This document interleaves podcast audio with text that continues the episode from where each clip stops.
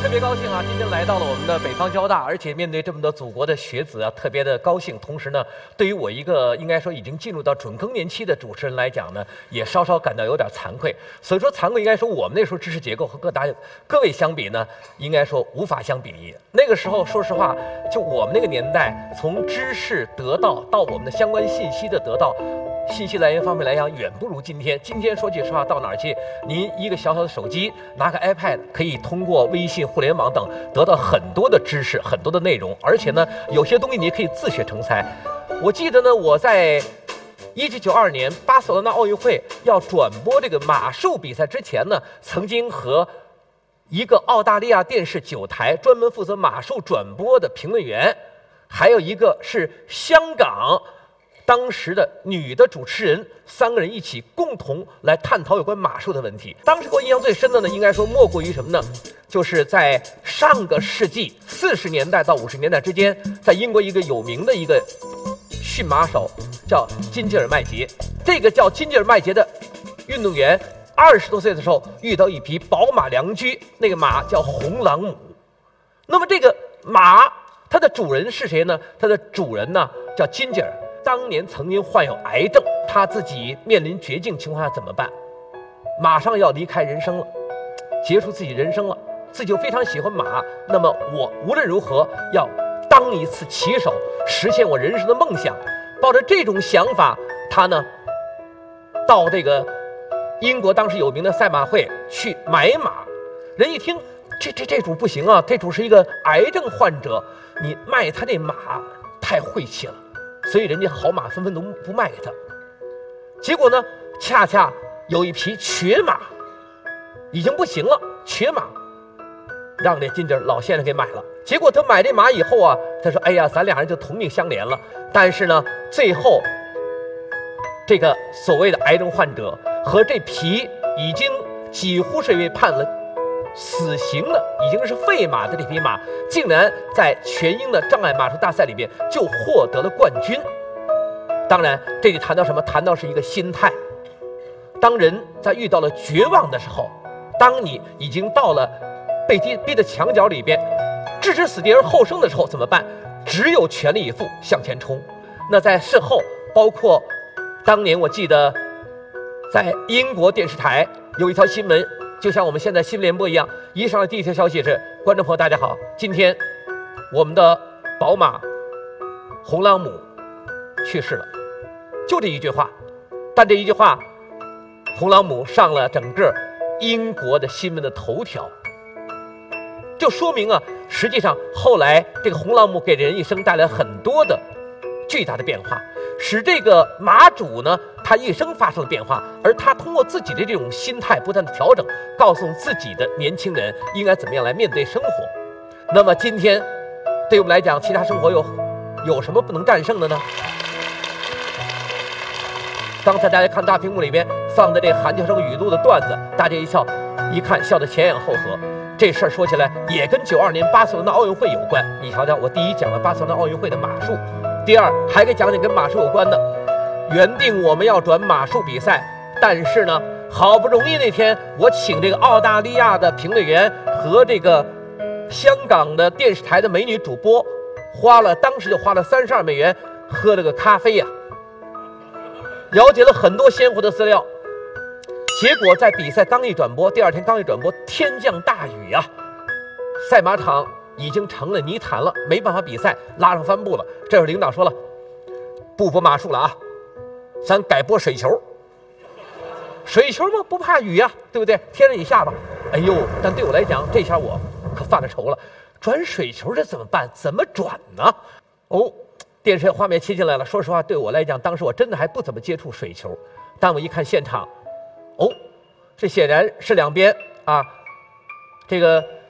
一看这形势很像是在打手球，拿这个《体育大百科全书》的竞赛规则，哎，给大家介绍上了。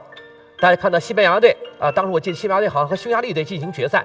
这决赛啊，当时双方呢，按照水球比赛来讲是打二十分钟，打平了以后怎么办？应该要加时赛。对，说的很对，要打加时五分钟。那么足球比赛打一个加时就完了，结果他打了仨加时。打到第三个加时，第二个加时我就说了，观众朋友们，等一会儿可能要进行互射点球，互射点球非常的精彩，我们将看到在场上，你将看到非常有名的这个运动员啊，我们将看到包括贝利啊等等这些不断的这个水球场上这些优秀的当年足球运动的技巧体现在场上啊，精彩射门不断。哎，打到第三个加时赛还在那儿还在打，又一个五分钟，这时候我就犯毛了，一会儿要打第四个怎么办？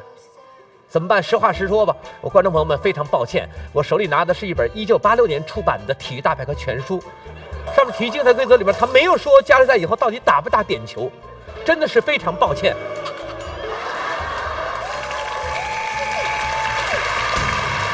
确实抱歉呐。当时要是有这个今天这样的观众，你比如说咱们玩五 D 了，那我给观众就跪下了。我后来我在里面也实话实说，我说观众朋友非常抱歉，我呢和您一样，今天我们原定要转马术，结果呢赛马场呢下起大雨。当然您看这雨呢在这儿马在水球这也下，证明水球运动员不怕雨，所以我们才转的是水球。那到现在水球到底踢几个点球或者打几个加时我都不知道。我和您相比，您小学二年级。我就小学三年级，我说那小学水平高那个那今天没在这儿啊，我就实话实说。好在打的第四个加时，终于决出了胜负了，冠亚军产生了。我们的领导下来以后就跟我说了：“韩教生啊，韩教生，你倒是实话实说呀，啊，有什么就说什么呀。”我说：“那当然了。”我说：“我不说怎么办？最后这章全栽在我身上了。”所以呢，可以见当时说实话，现查资料，在那个年代，互联网不发达。资讯也没有今天这么发达，就给回过头来说，就我们出国带那箱子里面就全是资料，全是报贴。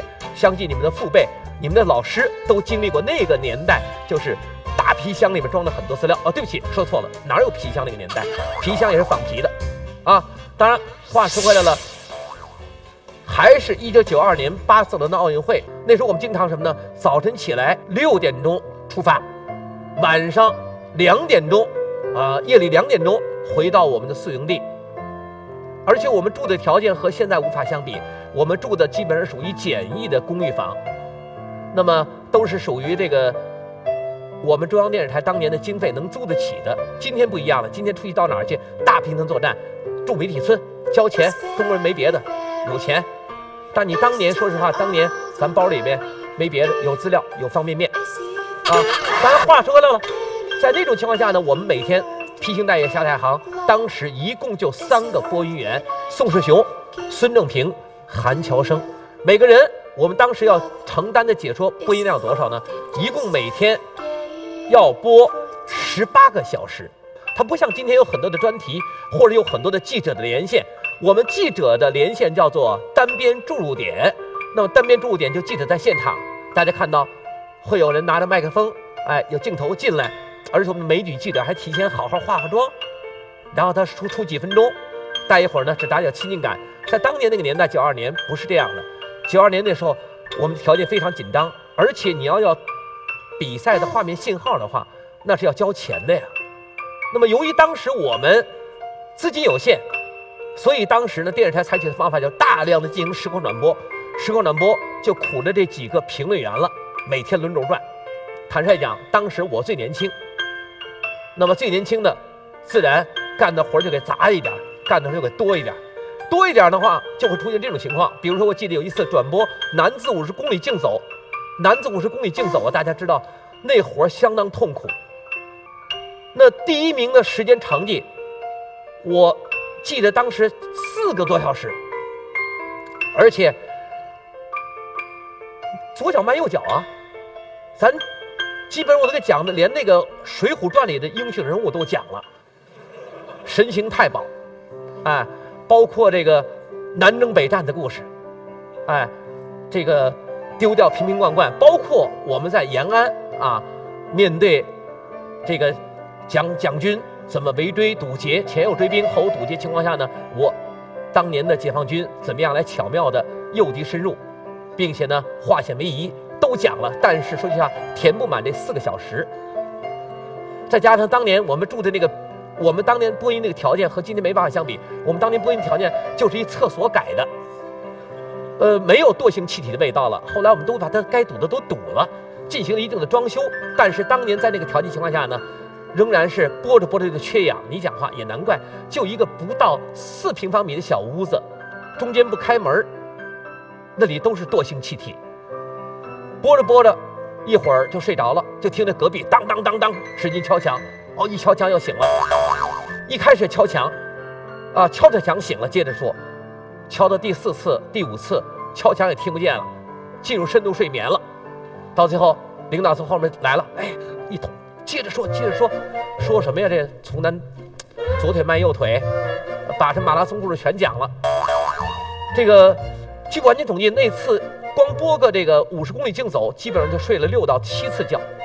当然了，第一条语录就是在那届运动会上诞生的。当然，我必须给说，这是有记载的语录，第一次从那儿诞生，没记载的漏网之鱼也多了。当然，话还给说，转眼之间时间真快，到了九六年，九六年呢，我记得当时我去英国转播这个欧洲杯的足球赛，我跟黄健翔一起共同到前方，当时在北京大学啊，BBS 同学就开始发一些非常有趣的段子，北大的学生一起共同联名啊，说大家一起联名要给韩乔生治病，治什么病啊？治这个。这个就是这这眼睛里看着 A，脑子里想着 B，嘴里说的 C，最后答案是 X，啊，当然呢，这条呢到现在来讲，我认真查查，还真没有被列入语录里边，就说这个这个这个是要给韩乔生买药这个事儿，但当时确实有这种情况。那但是呢，九八年的欧洲杯播完以后，我开始就这个有关韩乔生语录段就开始多了，而且从一开始的叫做体育解说员笑话集。变成了韩乔生语录。正是由于此，说实话，我特别感谢这些全国的媒体，既在中间竖靶子，同时关键时刻也来帮我。同时，在全国互联网上呢，大家在那时候就一起共同在探讨。而且曾经有人曾经搞找到我，这人叫陈少华，他当时给我出一主意，他说：“你干脆搞一个韩乔生语录创作大赛算了。”他说：“其实，在全国老百姓心目当中，网友心目当中，并不是说觉得你这个语录，这人有多么多么的低劣，啊，水平多么多么的低俗，呃，能力多么多的不行。相反，大家呢，恰恰是对于这种体育解说有一种新的需求，新的要求，是一种新的文化现象。那对于你来讲呢，完全可以利用这个免交稿费。”普征大家的这种共同的语录创意，当然，他这提议之后，我在思考，想法非常好，但我也不能做阿 Q 啊，自己自娱自乐，装傻充愣。那对于我们来讲，需要来认真的进行反思。到我面对这么多的全国网友、球迷的这种声讨、口诛笔伐一样，而且新闻媒体。那个时候就拿我这个寒江语录当成一种笑料。今天这个报纸冒出来，明天那个报纸登半版，同时广播电台里也有。最有意思的是，连相声段子都上了春晚了。而且越是上这些段子的人呢，实际上跟我非跟我关系非常好，就我们姜昆老师。当然，你看姜昆老师说：“哎呦，我一见他，哎呦，姜哥小弟。”你像这种话啊。当然，我不会跟姜昆老师这么说了，但姜昆老师可以在我这就杜撰出来，因为他知道韩乔生这方面来讲也不会跟他太多的技巧。但话说回来了，对于韩乔生来讲，我在零一年、零二年、零三年前后进行深刻反思。首先，第一，我采取方法就是态度一定要诚恳，面对全国观众，你必须要诚恳地承认这是自己的错误。当时我觉得没有必要去摘这个语录到底谁是谁的。这语录实际上呢，只要是错误，咱们先把它大包大揽。我是犯过严重错误的人，哎，但是我有决心悔过自新，重新做人。我愿意全国啊网友球迷一起对我进行监督啊。您呢已经对我网开一面，宽宏大量了。已经对我踏上了恨不踏上一亿只脚，现在您一脚一松，我又蹦出来了。所以呢，我在后面比赛里面希望能够追求新的风格，清新自然、幽默诙谐，同时呢，要以迎合新时代的传媒新时代的观众和网友的特点为自己的真正追求。我相信群众是真正的英雄，老百姓当中卧虎藏龙，有时候自己没必要端太高。那从这点来讲呢，当时我就写了一个告全国同胞书，把刚才上述大书大致意思在告全国同胞书当中进行了义正言辞的表达。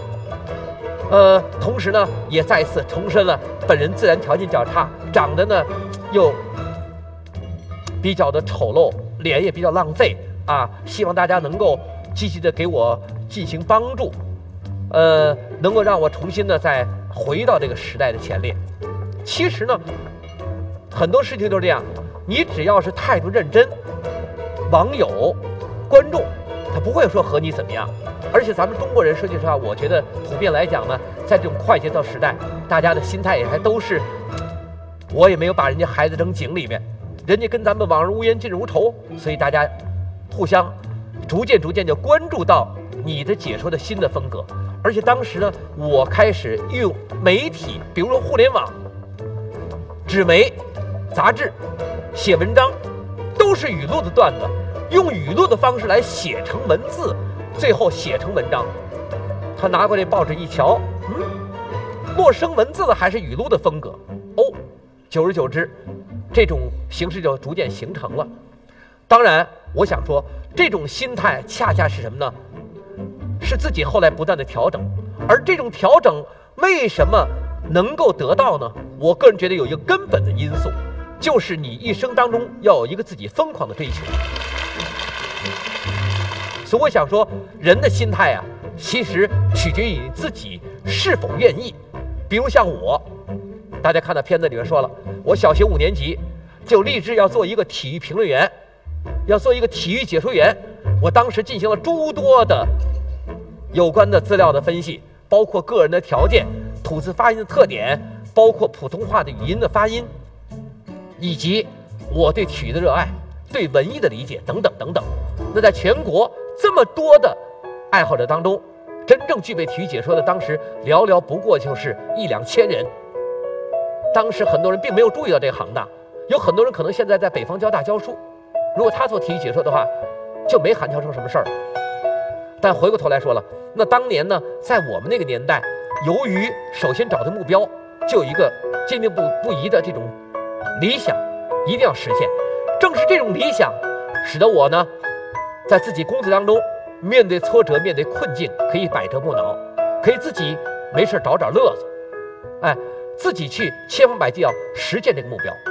比如说，当年我记得，为了实现自己的目标，我在自己的上学那个时代，就拿着成语字典，每天在卫生间里边要把成语字典正反两页看完。成语字典基本用了三年时间。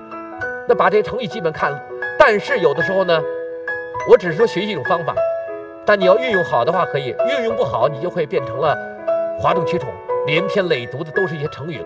坦率讲，你和大家一起共同比拼，但是如果你采取一些全新的方法，如果你剑走偏锋的话，可能就会独具一格，有一些全新的方式。二零零九年诺贝尔生理奖的。获奖者伊丽莎白，她曾经总结过：人要想长寿，快乐非常重要，并不是基因最重要，饮食、环境、你的学习兴趣，同时你的心态，这几大因素，心态恰恰占了百分之五十以上。有了好的心态，你能够全力以赴，而这种心态取决于你对于既定目标一开始的选择。你选择对了目标，人生。执着的往前追，其他的困难都不在话下。说实话，哪怕遇到点困难，你也会用快的心态去调节。而对我来讲，大家可以看到，平时生活当中，我也是喜欢小动物，而且敢于跟狗去比赛。当然，我只是进行一个模拟罢了。真要是赛的话，两条腿的人，除了羊它比较软弱，能追上四条腿的话，你追不上其他动物。那么我们来讲，如果四个角的话，说实话，人都在追求四角，四个角人民币啊。但你人追钱，说实话，大家看到一个个该被归的归，该被拿的拿，咱没拿到太多的钱，追不上四个角，但咱两只脚站着仍然是稳稳当当，快乐生活带给我们是简单，每天该坐地铁就坐地铁，该乘公交乘公交，低碳节能环保减排，让我们快乐生活，别把自己太当回事儿。其实生活当中人人都一样，我们大家一起永远向着既定目标去快乐追求，生活带给我们就是无限的快乐。好，谢谢各位。